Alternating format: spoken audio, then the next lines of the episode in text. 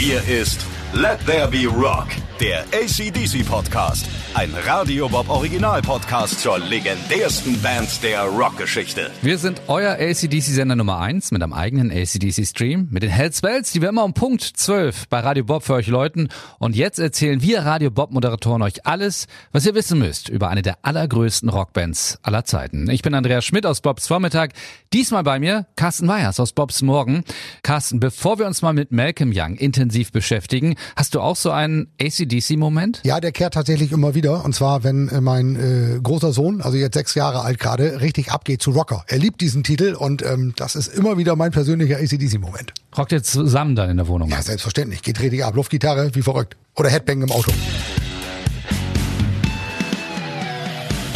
In jeder Podcast-Folge ein anderes spannendes ACDC-Kapitel. Diesmal Malcolm Young. Carsten, mit dem hast du dich näher befasst. Was ist das für ein Typ? Also es ist so, dass Malcolm Young ja so ein bisschen der Mann hinter ACDC, so wird er halt immer bezeichnet. Viele haben ihn halt irgendwie so als die Maschine von ACDC bezeichnet, denn er hat, wie soll ich sagen, die Band halt immer so ein bisschen auch am Laufen gehalten. Er war so ein bisschen der Mann im Hintergrund, der das Ganze halt auch irgendwie angetrieben hat. Ich glaube, er ist auch derjenige gewesen, der einfach die Richtung bestimmt hat und er gesagt hat, so klingt ACDC und hat ja. sich, glaube ich, nie vom Weg abbringen lassen, auch wenn viele mal zwischendurch gesagt haben, nee, man könnte doch mal was verändern, das so ein bisschen anders klingt, auch mal disco-mäßiger.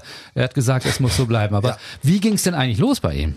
Ja, es ist ja so, dass die Familie Young ja rübergekommen ist. Sie äh, sind ja ausgewandert von Schottland, sind sie dann ja nach Australien entsprechend äh, übergewechselt.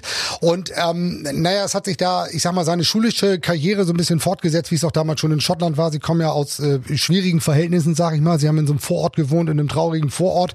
Und ähm, da ist es mit seiner schulischen Karriere nicht unbedingt besser geworden. Äh, als er dann entsprechend äh, umgewechselt ist, er war nicht besonders gut in der Schule, er hat auch nicht besonders viel Bock gehabt in der Schule mhm. und war ja auch gemeinsam mit seinem jüngeren Bruder ähm, Angus unterwegs. Das waren ja die beiden kleinsten. Und ähm, ja, die haben im Grunde auch, als sie dann in Australien waren, ja im Grunde ja so ein bisschen krawallmäßig auch weitergemacht. Sie haben sich ja früher auch gerne mal gehauen. Ich gerade sagen, die haben ja. ordentlich geprügelt. Haben Absolut. Die, ja. Und meistens auch gewonnen. Das Interessante, obwohl er ja wirklich körperlich halt relativ klein war. Ja. Aber äh, ja, da hat es sich halt irgendwie ergeben, dass er mit der Schule nicht so richtig viel am Hut hatte, hat dann zunächst irgendwie versucht, als Mechaniker zu arbeiten und hat dann aber auch sehr, sehr zeitig schon angefangen, Gitarre zu spielen und hat dann auch angefangen, diese Liebe zur Gitarre letztendlich zu entwickeln dann. Und dann hat er schon seine ersten Bands gehabt. Äh, eine, da war ich ein bisschen erstaunt, die hatte einen Bandnamen, da habe ich gedacht, was, da hat er gespielt, aber ja. das ist ein bisschen irreführend, ne? Ja, The Velvet Underground. Es gibt ja diese ganz bestimmte, diese ganz berühmte Band aus New York, aber die ist das natürlich Andy nicht. Warhol und so, ja. Richtig, genau. Die hieß halt einfach nur zufällig so, hat aber damit nichts zu tun gehabt und damit war er auch, äh, ja, muss man ganz klar sagen, extrem unerfolgreich. Und da hatte er auch überhaupt gar keinen Bock drauf, weil er hatte ja seinen größeren Bruder George. Den hat er gesehen und der hat ja einen mordsmäßigen Erfolg gehabt mit den Easy Beats. Ja. Und da gab es so eine ganz bestimmte Situation, ähm, dass vor dem Haus der Youngs in Australien ganz viele Mädels, ganz viele weibliche Fans äh, da waren, um äh, George zu treffen und äh, äh, ja, also ihn quasi dann anzufassen. Und dann ist er mit Angus, damals als junge Kerl, sind die da durchgegangen und haben mit den Mädels äh, so ein bisschen ja. geredet, kann man sich so vorstellen, ja, wie die auch sehr so drauf waren. Er, er sah ja auch noch, er sah ja gut aus. Er war zwar klein, aber er war durchaus angesagt bei den Mädels, weil er äh, ganz gut aussah. Und dann haben die halt so ein bisschen mit den Mädels geflirtet und da wusste Malcolm, so, das will ich auch. Das ist geil, ich will auch äh, äh, Rockstar werden. Und ähm, ja, das war so, so ein Schlüsselmoment für ihn. Und wie ist er dann Rockstar geworden? Ja, er hat dann, wie gesagt, fleißig angefangen, dann halt irgendwie letztendlich die Gitarre zu spielen. Hat dann, äh, ja, erst in diesen Bands sein Glück versucht. Zum Beispiel Velvet Underground hatten wir schon gerade. Und dann hat er sich halt irgendwann dazu entschieden, komm, ich hole jetzt meinen äh, Bruder Angus mit dazu, der ja auch Gitarre gespielt hat und der damit auch fleißig angefangen hat. Und dann haben die gesagt, okay, wir gründen jetzt halt ACDC. Wobei ich weiß, dass, glaube ich, weiß nicht, ob es der Vater oder die Mutter war, gesagt hat, das kann nicht gehen, das kann nicht klappen. Die beiden, die haben sich ja immer nur gestritten. Also durften, glaube ich, zu Hause auch nicht irgendwie in einem Zimmer zusammenspielen. Ich glaube, einer hat sich nur mal eingeschlossen. Äh, ich glaube, Enges hat sich mal auf den Schrank gestellt. Bei ihm durften die Leute rein. Malcolm wollte, glaube ich, immer allein sein. Ich glaube, das war, die waren nicht einfach auch zueinander. Trotzdem haben die es dann geschafft, zusammen äh, eine Band zu gründen. Wie ging es dann weiter? Ja, definitiv ähm, ist es so, dass die beiden sich dann zusammengefunden haben, aber auch ihre Rollen in der Band ganz klar gefunden haben, weil ähm, Malcolm hat ganz früh erkannt, dass Angus einfach mehr der Showman ist als er. Und dann ist er eigentlich auch letztendlich in diese Rolle gerutscht des Machers im Hintergrund. Und viele bezeichnen ihn als einen der unterschätztesten Rhythmusgitarristen tatsächlich der Welt. Denn Malcolm ist dafür verantwortlich, dass ACDC letztendlich so klingen, wie sie klingen. Also sein äh, Anschlag der Gitarrenseiten ist als sehr hart bekannt. Er mochte es überhaupt nicht verzerrt. Er wollte direkt spielen, er wollte ehrlich spielen. Und dieser ganz besondere Sound, den äh, ACDC hat, der kommt halt einfach tatsächlich von Malcolm, weil er im Grunde die Rhythmuseinheit ist. Ja, natürlich immer mit dem Drummer, das gehört halt dazu bei einer Rockband, aber er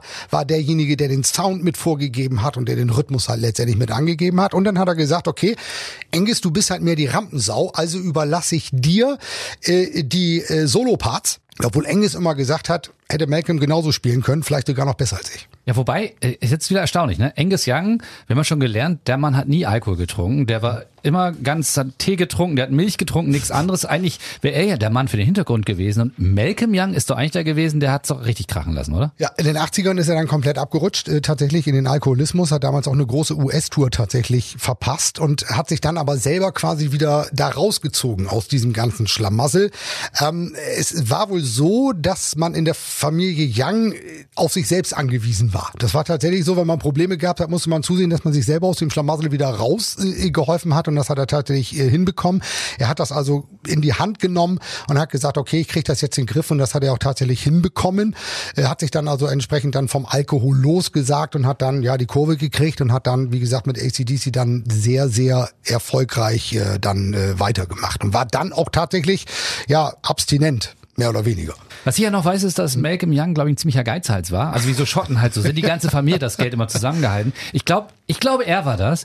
Äh, da ist seine Frau mal zu ihm angekommen und hat gesagt, ihr sag mal, ich brauche ein neues Auto, ich fahre diesen 30 Jahre alten BMW, das geht doch nicht. Und am nächsten Tag sagt er zu seiner Frau, guck mal, ich habe dir was gekauft und was war's? Ein fünf Jahre alter BMW.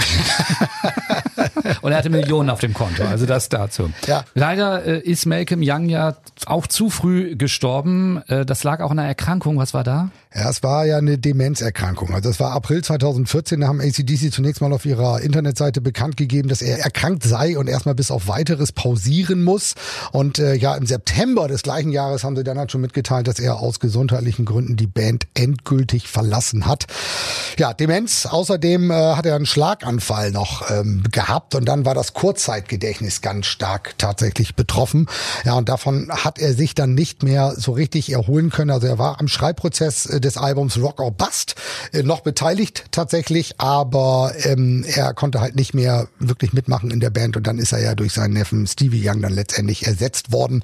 Ja, und am 18. November 2017 hat uns dann die traurige Nachricht erreicht, dass Malcolm im Alter von 64 Jahren verstorben ist. Was bleibt, wenn wenn man so im Nachhinein über Malcolm Young redet? Das sind äh, Hymnen. Also die Hymnen von ACDC, hat eigentlich alle mitgeschrieben, ob nun damals gemeinsam mit dem Sänger Bon Scott oder halt auch mit äh, Brian Johnson. Er hat eigentlich an allen mitgewirkt und äh, ja, der ACDC Sound, er wird von vielen Fachjournalisten als einer der besten Rhythmusgitarristen der Welt bezeichnet und äh, Tom Morello, äh, der ja Gitarrist ist unter anderem bei Rage Against the Machine, der hat mal gesagt, diese Band ist kompromisslos, was ihre Power angeht und der Grund dafür ist Malcolm und die Art und Weise, wie er gespielt hat. Er hat einen schönen Vergleich herangezogen. Er hat gesagt, das ist die tektonische Platte, auf der die ACDC-Welt existiert. Und dem kann man sich eigentlich nur anschließen. Danke, Carsten.